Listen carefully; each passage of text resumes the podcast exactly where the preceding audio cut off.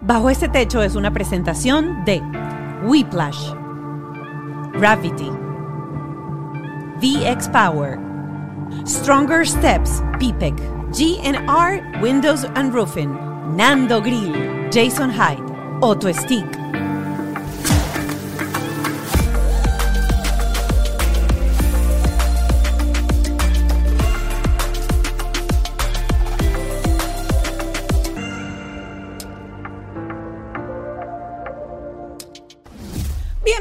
Bajo este techo. Episodio especial, Dios mío, la lupa, ya lo siento. La lupa hoy. Miren, eh, nos han comentado mucho que querían otra vez una conversación entre nosotros dos y hoy la vamos a tener.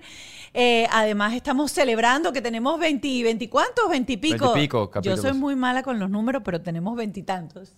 Soy mala con los números, ¿verdad? No sé, no me meto, dime, dime, dime, dime, dime. Pero aquí estamos primero dándole gracias a todo nuestro equipo que logra que hacemos ese podcast. Empezamos con Whiplash, nuestra agencia digital. Gravity, donde estamos grabando, Nuestro productor Ken Medina. y Ale Trémola en la ejecutiva.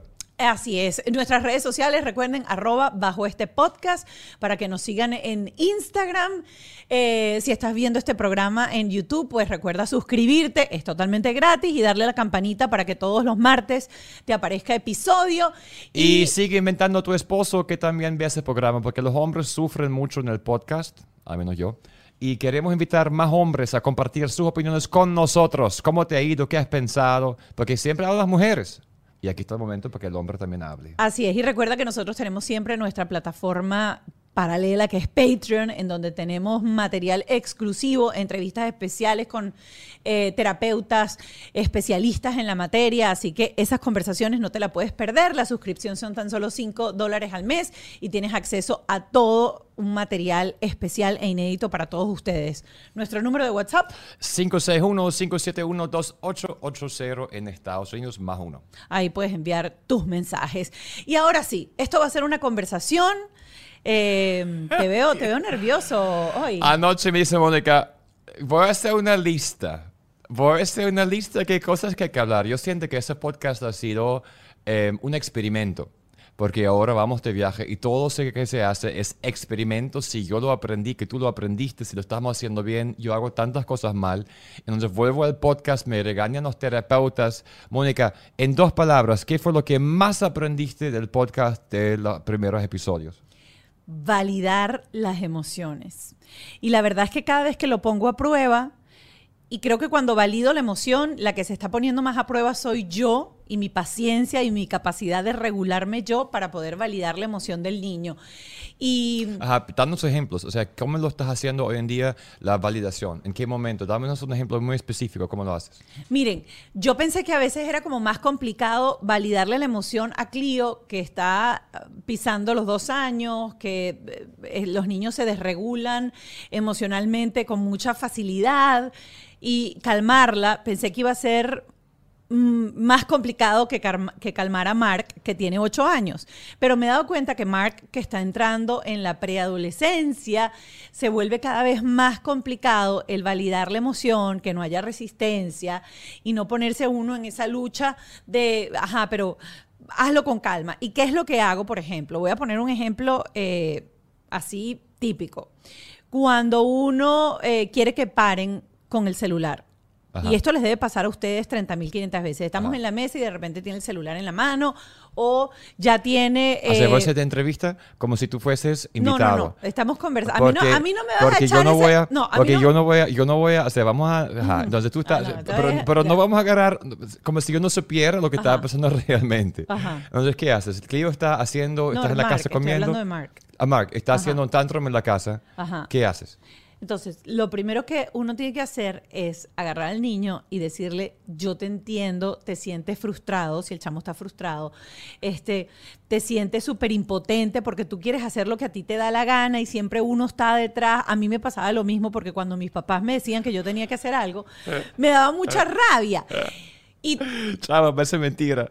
Pero yo estoy viendo esto y eso lo hace en la casa. Y a veces uno dice, ¿cuándo se acaba la terapia? Porque estás haciendo de verdad. Lo estoy haciendo Y de verdad, pero funciona. Y ahora está emocionada. Ahora, lo ahora. está haciendo lo con que la tienen que entender es que no es que el niño cuando tú le dices, yo te entiendo, que tú sientes rabia, que te estás frustrado, que tienes ganas de llorar, que estás triste, que ya a mí me pasó lo mismo, no pretendan que el niño vaya a decir, ay, es verdad, voy a apagar el celular. No, él va a No, seguir con la pataleta sí, sí, y va a seguir con todo, pero deja de haber esa discusión. Y lo otro que aprendí es que el límite lo pone uno. Y si tú quieres que el niño deje de ver televisión, no le pidas al niño que se pare del sofá a que vaya a apagar el televisor. O no le pidas al niño que apague el celular. Tú te acercas con amor, porque no vas a pelear con violencia, y le apagas el televisor. O le quitas el celular. O haces lo que aprendí de Daniela Cosán, que me pareció fabuloso. Si no han visto ese episodio, tienen que irlo a ver El robot. cortas internet.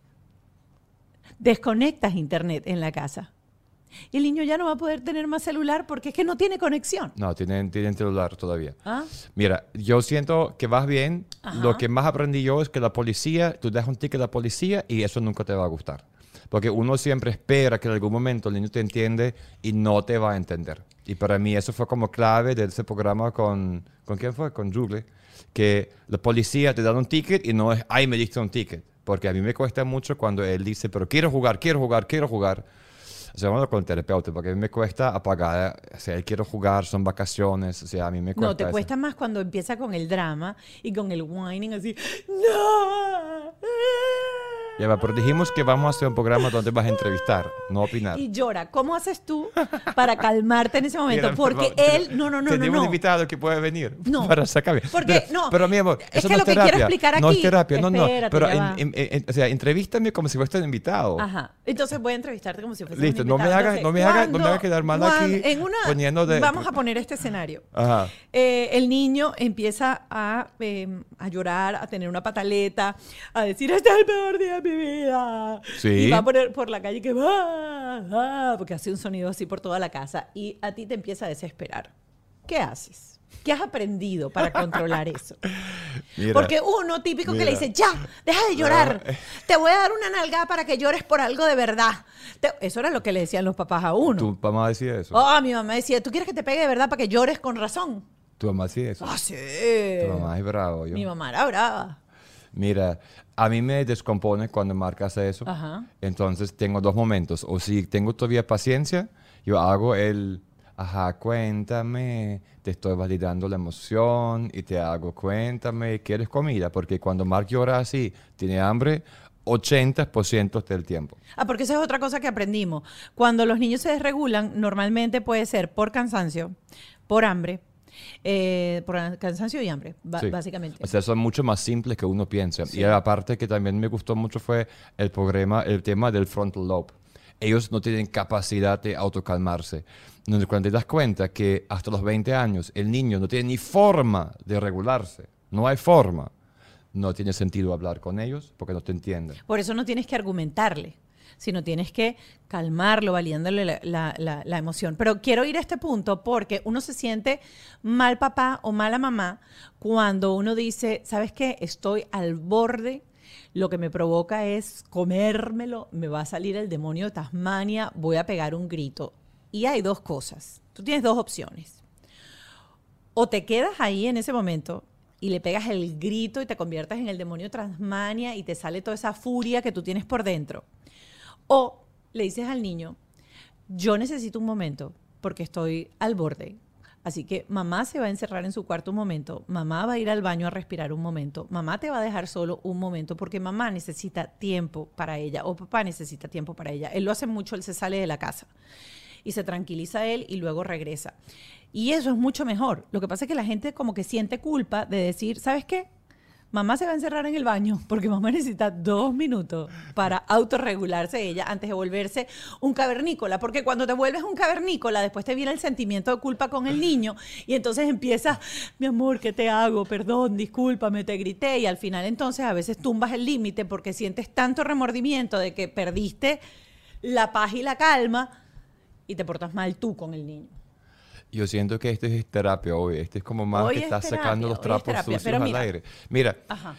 yo el fin de semana no hice te entiendo si no me molesté. Te molestaste. Porque a veces hace falta también que la cosa ya, ya, hasta aquí llegué y ya. O sea, porque tampoco todo puede ser amor y paz, porque Pero también... se lo voy a preguntar a Vida Gaviria, porque al final estás resolviendo algo cuando le dices estoy molesto. No, porque estás haciendo que el niño se sienta culpable porque tú te molestaste. Pero él tiene que aprender que la gente se molestan Ajá. y que hablan molesto y eso tampoco es malo, porque tampoco puedes pretender que el niño está acostumbrado a que todo el mundo siempre está ecuánime. O sea, él también tiene que entender que va, papá también es gente, Ajá. porque si no estás creando también, o sea, ese desbalance de que todo siempre es terapéutico también es ya va. Hay gente que son, yo- yo también me molesté y molesté, punto. Y tengo derecho. Claro. Porque si no, él también tiene que aprender que eso existe. Claro, lo- está bien decir que uno se molesta, pero lo que no está bien es que el niño sienta que él es el culpable, porque hay, eh, después hay gente que empieza, mamá se siente muy mal por lo que acabas de decir, mamá se siente sumamente triste, la has defraudado porque tu mamá, porque tú le hiciste. Entonces lo que estás haciendo es metiéndole al niño guilt y haciéndolo sentir culpable y responsable de tu emoción. De su acción, sí. ah, de su acción sí, pero no de tu emoción. Me molesté. Me molesté. Preguntar, eso se no, porque esto, está, esto un es, esto es el justamente el Patreon. punto Ajá. donde la gente se confunden. Porque yo puedo molestarme. Claro. Y lo que no estás escuchando, me te hablo tres veces, me molesté y me voy. Claro, pero no hay una manipulación emocional. Tú No, me molesté, me molesté. Claro, una cosa es me molesté, dame un Claro. segundo, deja que me calme. La me manipulación es cuando dice que, ay, mi vida no sirve porque soy mal papá, eres mal hijo. Se está molestando y no, no había culpa. Me molesté, no lo hagas más, me molesté, punto. O sea, no puede ser. cuando le dices, si tú haces eso, mamá se va a sentir muy triste. Exacto, porque está haciendo cada culpa. No había culpa. Ah. Había regaño y ABC. O sea, es un ticket. Me molesté, es un ticket. Listo. Miren, hablando de regaños y hablando de otras cosas, eh, mucha gente nos preguntó que cómo nos fue nuestro viaje. Primera vez que viajábamos con un niño de año y, y medio, dos años, porque eh, cuando nosotros viajamos la primera vez con Mark, Mark casi ya tenía 18 años porque su papá no quería viajar con él de chiquito porque él decía que era muy difícil viajar con un niño pequeño. Tenía casi cuatro años cuando viajamos la No, primera no vez. entendí la risa. No entendí la risa y el chiste. Él decía que era terrible viajar con un niño pequeño. Porque yo no quiero ser el papá que está en el avión, que tú sabes que está el niño llorando y todo el mundo mirándote con cara de mal humor porque, ah, ese niño llorando, no sabe apagarlo. Y les voy a decir una cosa, a mí me dio como mucho sustico, estaba, te- siempre tenía como estrés durante esas nueva- nueve horas y, y decía, ¿será que le 16 va a dar et-?" No, pero el, vuelo fue nueve horas. Uno El- de un vuelos, vuelo de sí. nueve horas. Sí. O sea, y, y es donde uno no quiere que suceda la cosa que el niñito pegando gritos durante todo el, el- el- trayecto. Entonces, ¿qué hicimos? No lo inventé yo, no es que yo sea terapeuta, yo hice como research, investigación exhaustiva para saber qué llevar. Y lo que hay que hacer, sobre todo con los más pequeños, es llevar una cantidad de juegos, porque ellos no tienen una capacidad de concentración muy larga. Entonces los juegos tienen que ser muy corticos e írselos cambiando, cambiando, cambiando, cambiando, para que ellos se mantengan eh, concentrados en ciertas cosas. Llevamos, por ejemplo, colores, llevamos una pantalla magnética, obviamente le dimos televisión y películas también, pero los niños pequeños pocos se quedan pegados, no ven una película completa. Eh, y empezamos a hacer juegos como de memoria, eh, rompecabezas de estos que vas calzando las piecitas donde tienes que cal- calzarlas, eh, pero descubrí algo súper interesante. Cuando tú detienes al niño y lo amarras y lo obligas a no hacer algo o algún movimiento físico que él quiere hacer, y es sobre todo en el momento que la gente dice, abróchense los cinturones, estamos listos para despegar o estamos listos para aterrizar, el niño tiene que estar sentado aquí en, tus piernas y uno agarra a ese muchacho para que no se mueva y ese es el momento en el que el muchacho quiere salir caminando por el pasillo y quiere dar vueltas.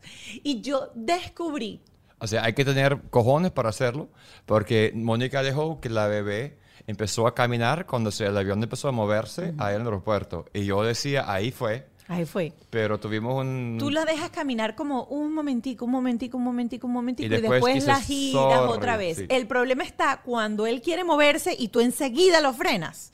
Entonces tú lo dejas caminar un poquitito y tienes que tener algo bajo la manga para volver a distraerlo y captar la, atención, pero no detenerlo para que él se sienta que está preso.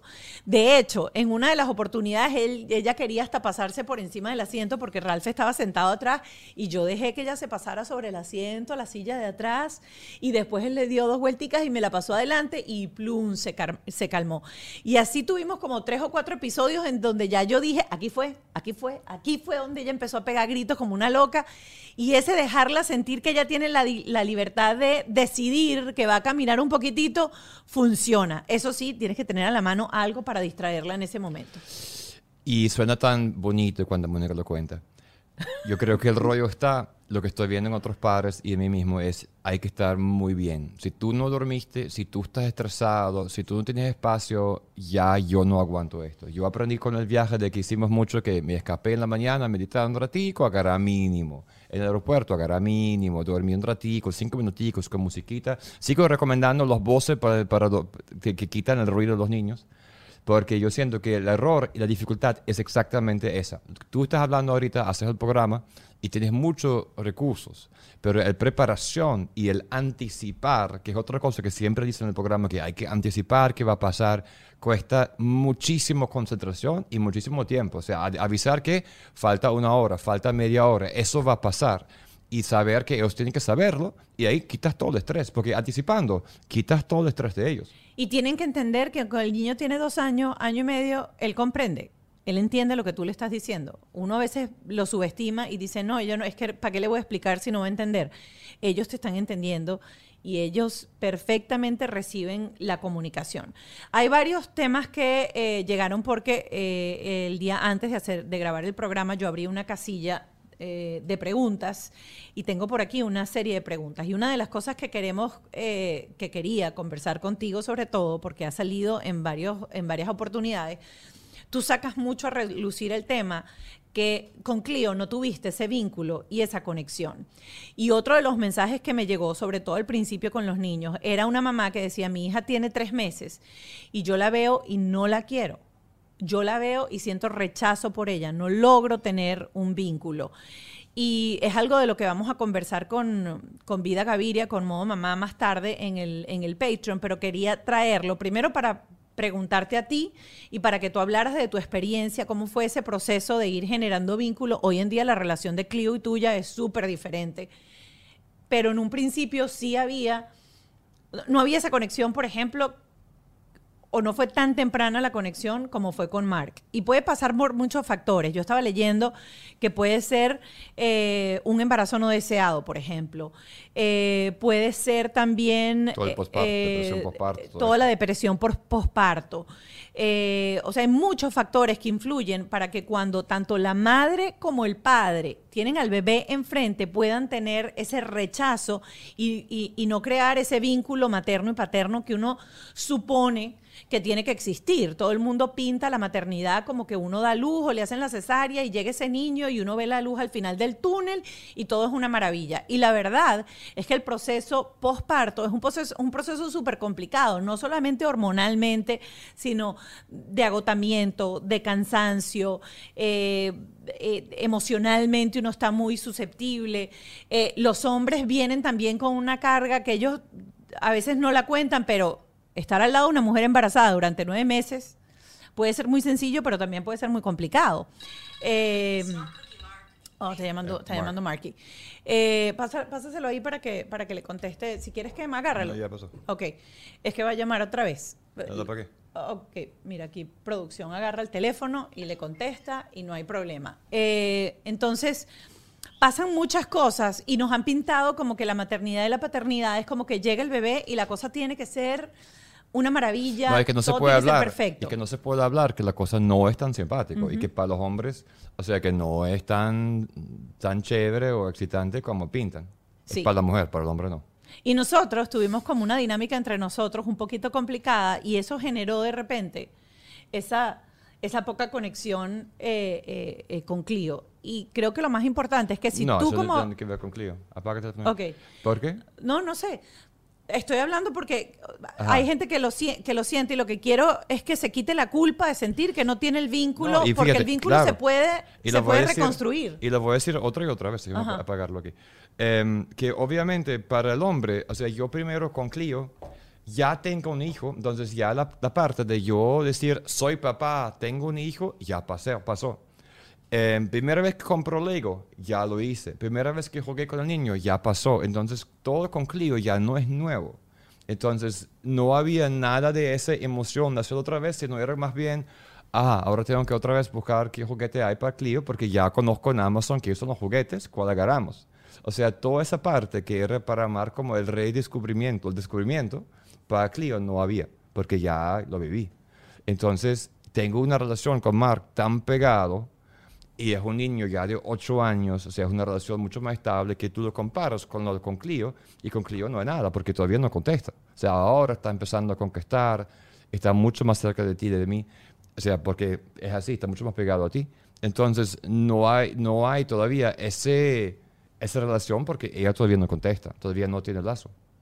Yo lo que quiero con esto es que si tú estás pasando por eso, porque eso fue un mensaje que recibí, yo creo que lo más importante es, primero, Si te encanta nuestro logo, nuestra producción, el estilo, la entidad del podcast, te cuento que tú puedes tener todo esto gratis para tu negocio o proyecto porque Whiplash está regalando logos en TikTok. Es muy fácil, sin condiciones complicadas ni letras pequeñas. Tú solamente ingresas en TikTok, arroba Whiplash, y comenta en cualquiera de sus videos el nombre de tu empresa, negocio, proyecto o podcast. Y ellos convierten esa solicitud en un branding completo para ti que suben en TikTok. Luego de subirlo, ellos te hacen llegar logo con editable, tipografías, texturas, todo, pero todo para que comiences a usarlo. Y no importa tu rubro, síguelos arroba Whiplash en TikTok y aprovecha esa generosidad exagerada. Su próximo video puede ser para ti. Pero cuéntame, Mónica, ¿tú qué hiciste hoy? No, nada, me levanté, preparé desayuno para Mar, lo arreglé para el colegio, lo dejé en el autobús, me regresé, desperté a Clio, le hice el desayuno a Clio, después me arreglé yo, tuve que salir a grabar el podcast, tengo que reunirme con el cliente, después tengo que ir al canal. Y bueno, tengo marido, también tengo que hacer algo por el marido, no sé qué, pero debería hacer algo por el marido. Me levanté en la mañana, hice el desayuno a mí, a mi esposa, a Clio, hablé con mi suegra, hablé con mi cuñado, hablé con mi esposo, mi cuñado, hablé con mi cuñado. Después tuve que hacer mercado, cocinar, arreglar la cocina, meter toda la batata de forma organizada, con el botón, después empaquetar la comida, después cafecito y después también hacer el check de vitamina y proteína a Mónica porque estaba apurada. Y va. ¿Y Gravity? ¿Qué hace Gravity? Gravity es el estudio, es el lugar donde nosotros hacemos nuestro podcast. Y esto, miren, esta nave es más que un estudio. Aquí aterrizan las ideas y los proyectos y se hacen realidad. Aquí puedes desarrollar desde tu podcast cursos, videos corporativos, fotos, streaming y mucho más. Así que ya sabes, si estás buscando un equipo, habla directamente con ellos, habla con Lu, habla con Du, son tu equipo. Son gente que te van a ayudar, asesorar, hacer proyectos fantásticos. Son amigos que te van a encaminar tu proyecto. No dudes más, métete en www.gravity.com o arroba gravity, habla con ellos. Todavía estás a tiempo de tener un cuerpo de verano y VX Power es la plataforma vibratoria que te ayudará a ahorrar tiempo para que antes de que termine el verano tengas ese cuerpo que sueñas. 10 minutos haciendo ejercicio sobre la plataforma equivalen a una hora en el gimnasio. Puedes hacer más de 200 posiciones, agregar peso o bandas elásticas y así trabajar todo tu cuerpo. Además, mejora la circulación, alivia dolores musculares, tonifica la piel, ayuda a eliminar el estrés. Y pierdes peso ganando masa muscular. Si compras la máquina, te van a regalar un masajeador. mira, Buenísimo. oh, Lo estamos usando de verdad máximo. todos los días. Es lo máximo. Si llamas ya al 305-290-2061 y das el código Mónica, te van a dar 100 dólares de descuento. Y también eh, puedes buscarlo en mis favoritos de Amazon. Ahí también lo vas a encontrar. Y el código es el que estás viendo en pantalla: 10 Mónica BX. Y te dan descuento y te lo envían a todo, todo, todo el país. VX Power. Esta semana visité Stronger Steps, este PIPEC, y me preguntaron en mis historias por qué voy tanto a ese lugar. Y la verdad es que desde, desde que conocí que existen estos daycare médicos pediátricos que pueden ayudar a tantas familias con pocos recursos a tener acceso al cuidado médico de sus hijos mientras trabajan, no puedo dejar de recomendarlo. Si tienes un hijo o conoces a alguien que tiene un hijo, tiene algún diagnóstico médico, Stronger Steps te puede ayudar en la aplicación del seguro, porque todo eso va a estar pagado por el seguro y hasta te pueden ofrecer transporte al sitio. Si tu hijo tiene, por ejemplo, parálisis cerebral, si padece convulsiones, eh, si acaba de salir de la unidad de terapia intensiva, si tiene un tubo gastrointestinal, traqueotomía, diabetes, cualquiera de estos diagnósticos o simplemente un accidente y necesita rehabilitación, este es el lugar, van a tener atención de enfermeras calificadas. Así que llámalo ya al 305-964-5971, haz una cita y visítanos. Stronger Steps. Si tienes una filtración en el techo, ya no es imposible cambiarlo y tener un techo nuevo de paquete. Esta compañía te ofrece el cambio o reparación de tu techo sin tener que pagar inicial. Te hacen el trabajo y empiezas a pagarlo por cuotas, así como lo oyes. Te entregan ese techo listo y después empiezas a pagar. Llámalo a nuestra parte, 786-614-7723 para un estimado. Además, eh, vas a, a ahorrar dinero cambiando también las puertas y ventanas. Mi mamá, por ejemplo, vive en un edificio súper viejo y el aire acondicionado no descansa nunca porque se filtra el aire. Cuando cambias puertas y ventanas por puertas y ventanas de alto impacto, vas a ahorrar dinero en la factura de la electricidad. Así que te invito a que lo sigas en su Instagram, arroba. GR Windows and Roofing. La mejor carne en barra de la ciudad ahora no solo está en Doral, sino también en Kendall. Disfruta del mejor ambiente, mejor música en vivo y atracciones para los pequeños de la casa. Mira, esa carnita es una carne súper Mm. jugosa, con ese sabor típico de las brasas de los llanos venezolanos y además tiene un caney que eso tiene el mejor ambiente para pasarla rico el fin de semana. Costillas, carne en barra, queso yuca con gris plátano. T- oye, un, un alemán hablando de con gris plátano maduro, ensaladita, hay cachapas, hay pequeños y lo más rico, él no porque él no toma cerveza, pero una polar bien fría. Amor tu plan desde el jueves hasta el domingo en Kendall y se prendió el fin de semana. Síguelos, arroba. Nando Grill. Primero, saber que no estás sola, que hay miles de mujeres y miles de hombres que sienten exactamente lo mismo. Y lo segundo es que tienes que buscar ayuda profesional. Tienes que bu- buscar ayuda profesional para entender por qué no se está dando ese vínculo, para saber si es por depresión postparto, para entender si es por algo que pasó, de manera que el niño no tenga o, o no, o no cargue con las consecuencias de no tener un apego seguro en, en, Claro, en- pero, en sus pero primeros está años de haciendo mucho vida. drama. O sea, si es la mujer, la mamá, tienes que verlo. Pero el papá, o sea, yo hablé con muchos papás y el tema es, al inicio, simplemente no hay nada que hacer con el bebé. Tiene tres meses, no hace nada. Tiene seis meses, no hace nada. Tiene un año, no hace nada. Obviamente, y con Mark pasó igualito. O sea, al inicio, uno como lo ve, pero, ajá, ya lo vi. Entonces, el vínculo real para mí se creó con Mark cuando Mark empezó a contestar, hacer, a tener actividades. Y yo siento que había muchos hombres aquí que hablaron lo mismo, que están con ella, o sea, eh, conmigo, pues. O sea, no sé si tú escuchaste, pero es como Sí. entre, entre hombres entre ellos diciendo, mira, esto es verdad. O sea, ahora tengo el bebé, soy papá, pero ¿qué hago? No hace nada. Y es verdad que hay otros papás que no son así, y hay papás que cambian pañales del primer día, hay papás que quisieran tener teta para poder darle la teta, que le dan teta con relactador, es cierto. Pero si tu pareja tiene no tiene ese vínculo tan cercano y a ti te molesta, porque yo creo que a veces, o sea, nosotros hablamos muy claro desde el principio, y esto fue otra pregunta, ajá, aquí está, antes de tener hijos, ¿es mejor establecer acuerdos para con los hijos o con la pareja o acuerdos de crianza. Y nosotros conversamos esto con alguna de las terapeutas en algún momento y creo que fue bien importante. Y yo recuerdo una conversación de nosotros antes de tener hijos que eh, dentro de lo que conversamos entre broma o no broma era que Ralph no es un tipo de mañana, él no es un tipo matutino que se va a levantar a las 5 de la mañana a preparar lonchera y a llevar los niños para el colegio. Y eso fue un acuerdo que nosotros tuvimos Sí. desde que dijimos vamos a tener hijos y yo sabía que para mí la responsabilidad, yo quiero tener hijos y está bien, entonces yo tengo la responsabilidad de las mañanas. A mí me toca vestir a los muchachitos, prepararlos, sacarlos para el colegio, no quiere decir que el día que yo no pueda, él no lo va a hacer, él lo hace. Pero es muy sano cuando tú antes de tener un hijo o antes de empezar una relación de pareja o lo que sea, se sientan a conversar de cómo van a ser las dinámicas y qué quieres hacer tú y cómo, cómo son tus expectativas de lo que va a ser. Porque yo siento que de repente hay muchas mamás que dicen, es que mi marido nunca cambió un pañal y él me deja a mí todo solo, como que si el hijo fuese mío nada más. O sea, yo creo que no se sentaron a conversar en un principio para decir, ¿Cuáles son tus, qué, qué- qué va a ser lo tuyo y qué va a ser lo mío? ¿Con qué estoy de acuerdo la- yo? ¿Con qué no estoy de acuerdo? Y la culpa es de las mujeres. Ah, no, a mí no me venga a echar la culpa. ¿Por qué la, culpa, es nuestra? fíjate, voy a porque, te voy a usted, no- porque usted no Y voy habla. a explicarte por qué. Ajá. Porque, Ay, no. y me encantó ese programa cuando hablamos de que o sea, está tan claro que la mamá es, pero no hay escuela para papás. O sea, no hay ni escuela, no hay ni libros, no hay podcast, no hay nada para papás. Entonces el papá, no, a mí no me vengas con eso sí, porque la sí, misma el información, papá- el la papá- misma información que las mamás buscan por internet, la puede buscar el papá. Y la mamá dice, ah, tú no sabes nada, yo lo hago. El papá hace algo, la mamá dice, ah, esto no es así, yo lo hago. El papá dice algo, la suegra dice, ah, esto, ah, acá.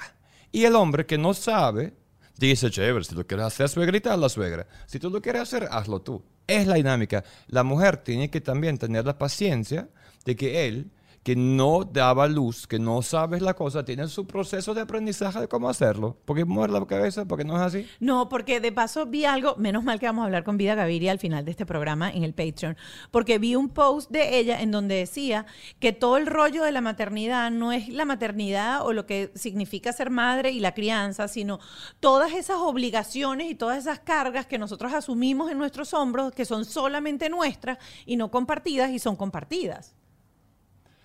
Claro, pero ustedes prestan la lavadora y después no sacan la ropa. O sea, es esto que hacen. O sea, ustedes dicen que sí, Pero pero, no a tu, pero a tu manera.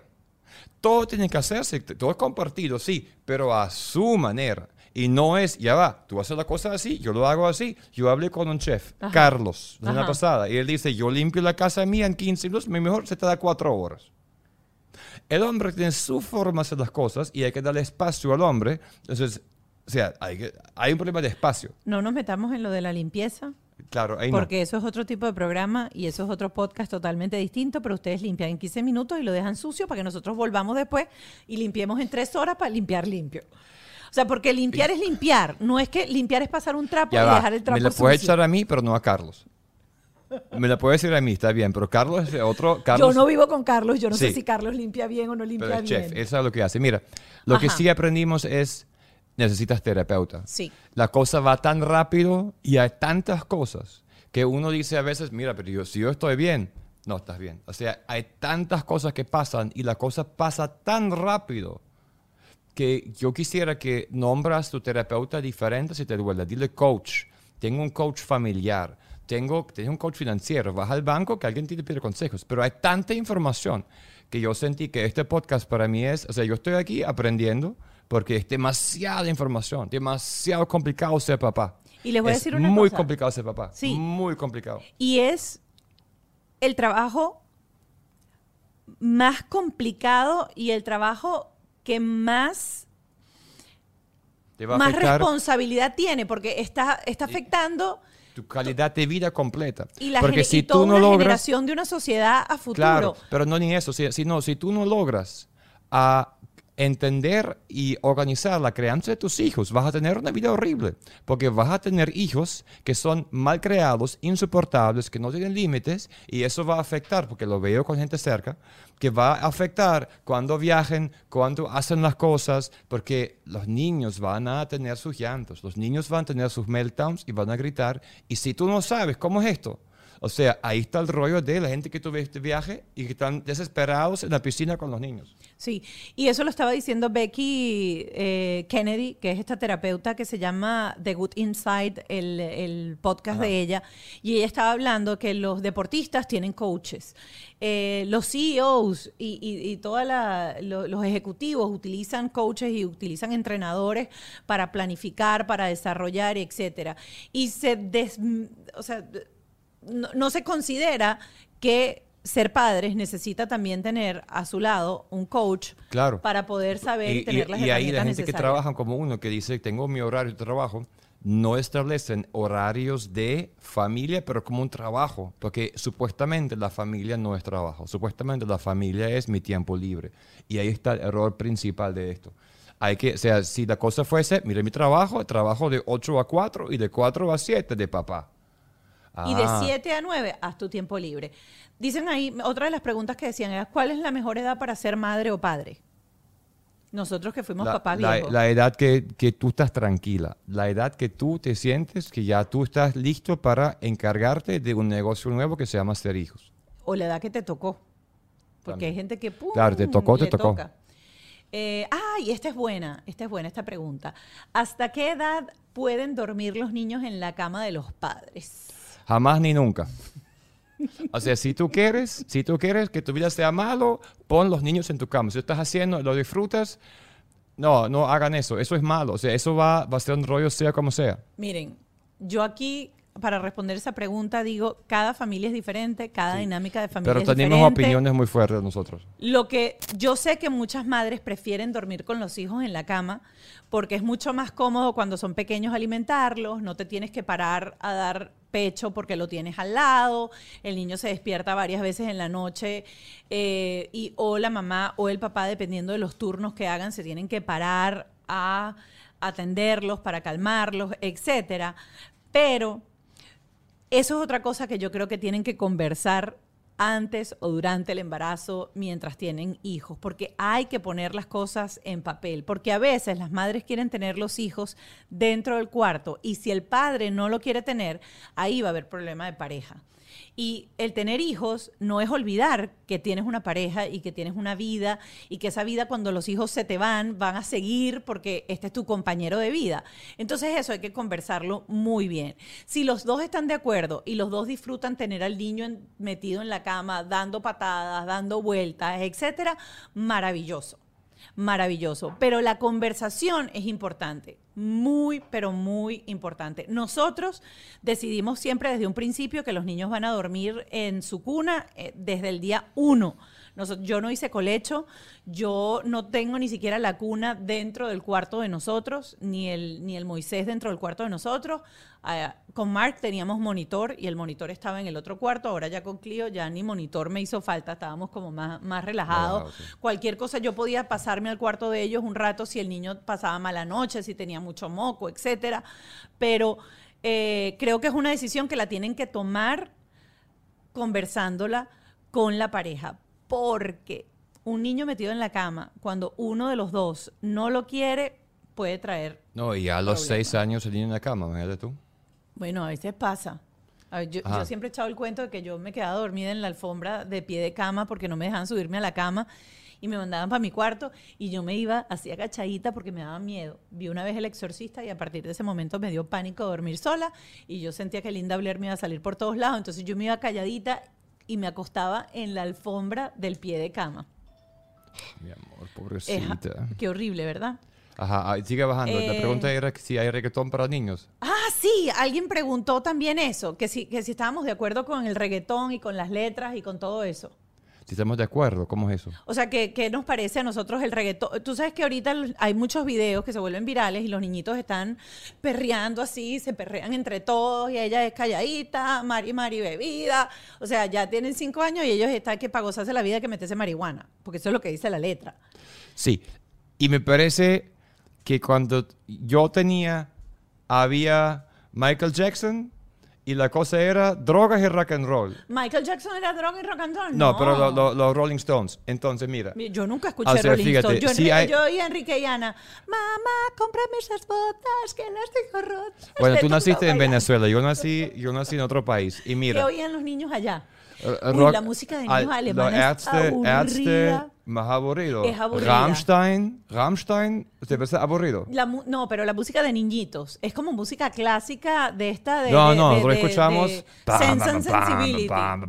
No. O sea, lo que estás viendo tu la YouTube terna, la terna, la tan, tan, tan, tan, tan. Es aburridita la música. Wow, Mónica, esta es una canción religiosa de 1800, de 1600. Por eso la música o sea, pero como tú vas a burlarte de, de esto. Eso lo oyes tú en la ¿Cómo te vas a burlar de, de, de la música clásica alemana que es la cultura?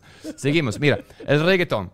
El reggaetón es el reggaetón y es vulgar y tú le preguntas a Gary y dice que es horrible. A mí me parece que a veces me gusta, a veces no me gusta, pero el niño está creciendo con pero reggaetón. ¿a ti te parece bonito que un niño de cuatro años esté perreando y haciéndole así en la parte de atrás un movimiento? O sea, no, no sé. No, no, lo sé, no lo sé. Y la verdad, las letras de los reggaetón últimamente son como unas letras demasiado fuertes para que un niño esté cantando eso. ¿Tú has escuchado la música de los afroamericanos? Sí la he escuchado, pero tampoco la escucha mi hijo. Yo prefiero que... pero ¿qué tú vas a hacer? Tú vas a decir al hijo tuyo, vas a decir, mira, está bloqueado Roblox, YouTube y reggaetón. O sea, no bloqueado, pero tú incentivarías a tu hijo a que baile. Dale, mi amor, perrea con la niñita en el colegio. Dale, sí. Móntatele por detrás y es como el perrito. Obviamente no, mi amor. Ah, eso es lo que quiere preguntar. La pregunta, es, si, la pregunta es si ella quiere que su niña perea. Yo supongo que no quiere que su niña perree. Pero ¿quién está viendo ella perreando para empezar por ahí? Mira, vamos a tocar el tema del campamento y Ah, el tema mío. del regreso a clases también. Ok. Campamento. Campamento. Lloramos, lloramos, lloramos como unos, unas magdalenas. No, yo a, a mí se me salió una lagrimita. No, tú llama- tú Este lloraste. tipo, y- o sea, en el carro yo decía, ya está, le tengo que un Pero ¿por calmante, qué? de que- Es una entrevista, porque tú tienes que echar las cosas aquí de la vida personal mía. Mi amor, ¿Por qué yo voy a, tanto? yo voy a, yo voy a ¿Por qué hacer. lloraste tanto? Cuéntame, sí. Y de paso lloro cuando lo estábamos buscando. Yo hubiese llorado cuando lo dejé. Mira, entonces, el niño fue al campamento. Mi amor, ¿por qué tú estás sacando cosas personales aquí? Porque la gente se identifica con eso, a la gente le gusta ver eso, la gente no quiere ver cómo la gente se cepilla los dientes en una película, la gente quiere ver drama, quiere ver sangre, entonces hay que sacarse los trapos aquí para que la gente vea cosas divertidas. Vamos a poner aquí, lo llevamos al campamento, fue una maravilla, lo recogimos y seguimos nuestra vida. ¿Alguna otra pregunta? No. Yo estoy seguro que otro papá estuvo en su carro igualito que tú, sin la chalequeadora de la mujer al lado, Tú también lloraste que jode, pero de verdad. pero, pero no así. Bueno.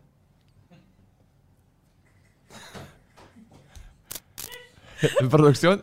Mira, ahí hay un pico de rating. Ahorita hubo un pico de rating. Hacía falta sangre. Ok, no. ok, te veo y joder, te voy a decir, no, no, no, espérate, espérate. Y yo voy a decir una cosa, voy a decir una cosa. Una de las cosas que a mí más me enamora. no, no, no. yo te fui de Una de las cosas que a mí más me enamora de este hombre y que siempre me ha enamorado es lo sensible que es y lo conectado que es con sus, con sus emociones. No, no, no. Pero yo fui de viaje para Alemania. No vi a Mark dos semanas. Y estaba muy triste por mi familia. Es cuando llegó Mark de vuelta, era como que. Por lo menos todo salió bien. ¿ves qué bonito que uno cuente esas cosas? Mm, Bueno, para ti será. No. Para mí no. Pero, mi amor, o sea, lo que... Entonces, mm, me costó mucho aceptar la, que la vida está pasando mm, tan rápido que uno va a perder las personas porque van a, a ir a otro plano en algún momento. Entonces, ver a mi hijo ya en la fase de que ya tiene ocho años, mi mamá está donde está, me movió mucho las emociones de que la cosa pasó muy rápido. Entonces, cuando yo llegué, llegué de vuelta, después de dos semanas de independencia, ni de teléfono, ni hablé con él, yo dije, wow, esto va rápido. Sigue burlándote. Sigue burlándote y Pero ve, riéndote no de me mi lo dolor. no me lo dijiste. Porque me costó mucho, me costó mucho procesarlo. Porque es muy doloroso. sigue No, jodiéndome, sigue No. jodiéndome, No, sigue no, no. jodiéndome. Sigue sacando trapos. Está bien. No, no quiero sacarte los trapos, No. pero, pero Me hiciste llorar. te hice llorar. Porque es que yo creo que es bonito comentar esas cosas y que la gente sepa que a todos nos pasa y que todos sentimos eso y que sentimos cosas diferentes. Por ejemplo, yo sentí más tristeza durante la despedida que al regreso. Cuando yo lo vi, fue así como que, "Ay, ya, está aquí conmigo, lo tengo, lo, lo tengo conmigo de, de nuevo. O sea, la segunda semana se me hizo muy larga. Muy larga. Muy larga. Y también ellos son muy buen campamento. Nos mandaron, vamos a invitarlo aquí, nos, nos mandaron fotos de él para uno ver si está bien o no está bien. La segunda semana yo vi las fotos y yo conozco a mi hijo. O sea, yo sentí que la segunda semana ya se había ido la emoción de la primera semana y el hecho de no poder comunicarse y hacer esa conexión. No quiero que esté conmigo, pero quiero conectarme con él y no poder hacerlo. Me costó mucho. Me- ¿Repetirías la experiencia? no, claro, pero él es muy bueno. Em, pero siento que para mí me hubiese ayudado tener, llamarlo, ¿cómo estás? Cuéntame la verdad, ¿qué puedo hacer para también tener como esto, ya va, estamos aquí, todo es estable, todo está bien, porque tampoco estaba, no, no estaba muy claro cómo él estaba la segunda semana.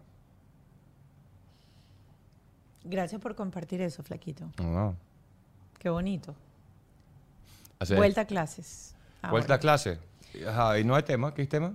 No, no, la vuelta a clase sí es un tema eh, porque hay como diferentes escenarios en la vuelta a clase. El primero es, y esto lo aprendí en un podcast que escuché especial, era como un, un workshop, un, un- ¿cómo se llama eso? Un webinar precisamente sobre el regreso a clase de los niños.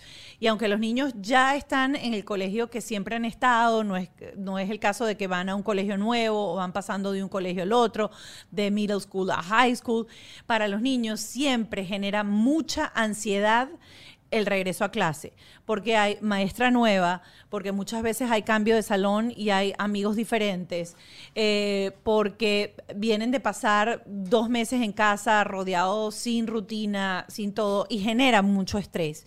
Y la frase de anticipar es la clave. Y el ponerte en conversaciones con él una semana antes, dos semanas antes, conversar con él ¿Qué te pasó a ti? ¿Qué sentiste tú? Y son conversaciones como de la nada, así como que, wow, este, viene ya, el, se acerca el regreso a clase y estaba pensando cómo me sentía yo cuando me tocaba volver a clase y me preguntaba siempre y me daba como mucho estrés o mucha ansiedad saber si mi maestra va a ser buena va a ser como la maestra anterior, si mis amiguitos van a estar, todas esas preguntas, hacerlas desde tú como padre, tu experiencia, porque ¿qué hace eso? Eso hace que el niño diga, esa emoción que yo estoy sintiendo de ansiedad, de susto, de angustia, de, eh, de, estrés, también la sintió mi mamá, que es o tu papá, y que es como que son como tus ídolos, y si ellos lo superaron, tú también lo vas a superar. Haces como normalizas un poco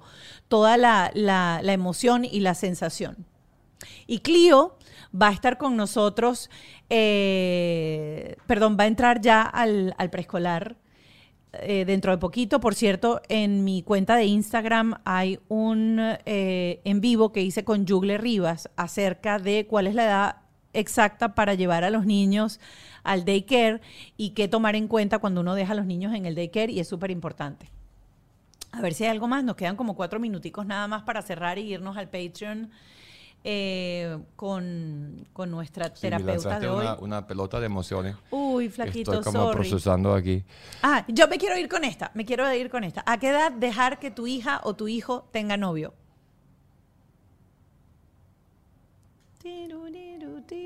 Em, a partir de los cuatro años. Ok, yo les voy a decir una cosa. Ahora, que te, se enamora a los seis años, me parece. Yo me enamoré a los seis años. Ahora, tener novio significa qué? Que obviamente es un novio ficticio. Él tenía novia, primera novia a los cuatro años. Era linda la niña.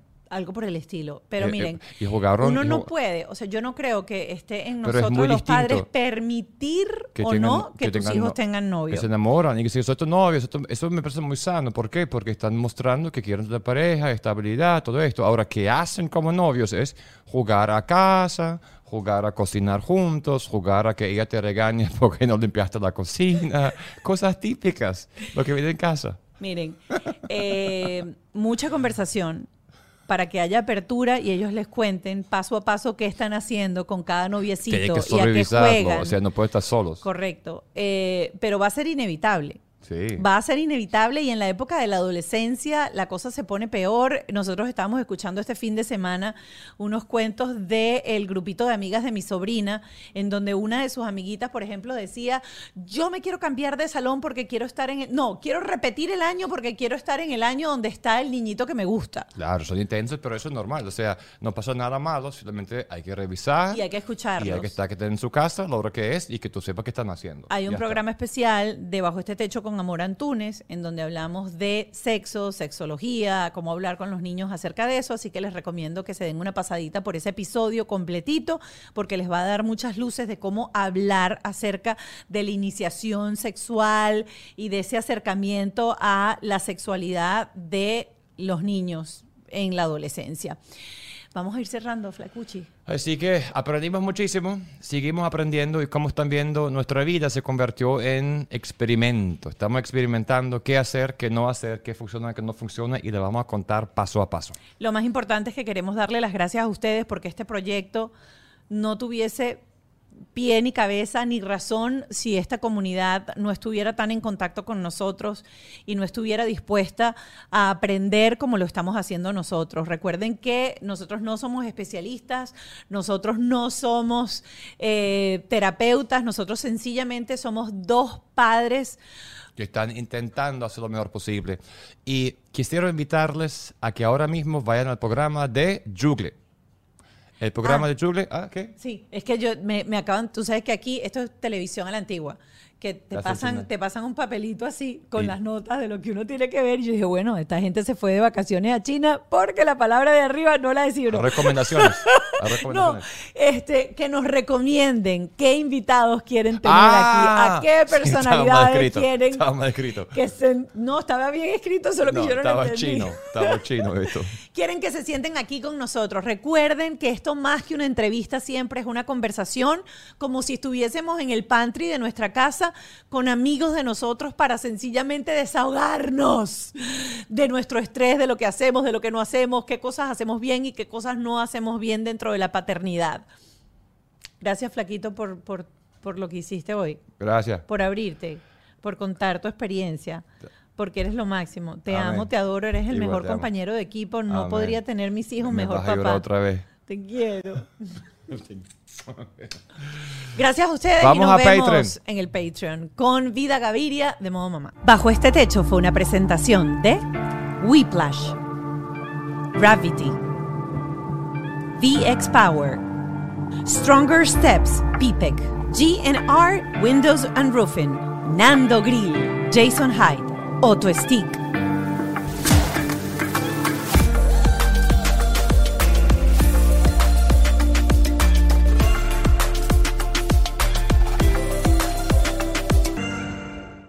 ¿Estás listo para convertir tus mejores ideas en un negocio en línea exitoso? Te presentamos Shopify. Tal vez no lo sabías, pero nuestro podcast More Than Mamis es un negocio y lo empezamos por supuesto para desahogarnos y hablar sobre la maternidad, no para convertirnos en expertas de ventas y del e-commerce. Así que sí, necesitábamos ayuda para vender nuestro merch y poner en marcha nuestra tienda. ¿Y cómo suena con Shopify? Llegó otra venta. Shopify es la plataforma de comercio que está revolucionando millones de negocios en todo el mundo. Ya seas un emprendedor desde tu casa o desde donde sea, Shopify es la única herramienta que necesitas para iniciar, administrar y hacer crecer tu negocio sin dificultades. Con Shopify puedo gestionar pedidos, envíos y pagos desde cualquier lugar, brindándote toda la información y estadísticas de tus ventas al detalle. Regístrate para un periodo de prueba con tan solo un dólar al mes en shopify.com barra sonoro, todo en minúsculas. Ve a shopify.com barra sonoro para llevar tu negocio al siguiente nivel. Shopify.com barra sonoro. ¿Estás listo para convertir tus mejores ideas en un negocio en línea exitoso? Te presentamos Shopify. Tal vez no lo sabías, pero nuestro podcast More Than Mamis es un negocio y lo empezamos por supuesto para desahogarnos y hablar sobre la maternidad, no para convertirnos en expertas de ventas y del e-commerce. Así que sí, necesitábamos ayuda para vender nuestro merch y poner en marcha nuestra tienda. ¿Y cómo suena con Shopify? Llegó otra venta. Shopify es la plataforma de comercio que está revolucionando millones de negocios en todo el mundo. Ya seas un emprendedor desde tu casa o desde donde sea, Shopify es la única herramienta que necesitas para iniciar, administrar y hacer crecer tu negocio sin dificultades. Con Shopify puedo gestionar pedidos, envíos y pagos desde cualquier lugar, brindándote toda la información y estadísticas de tus ventas al detalle. Regístrate para un periodo de prueba con tan solo un dólar al mes en shopify.com barra sonoro, todo en minúsculas. Ve a shopify.com barra sonoro para llevar tu negocio al siguiente nivel. Shopify.com barra sonoro.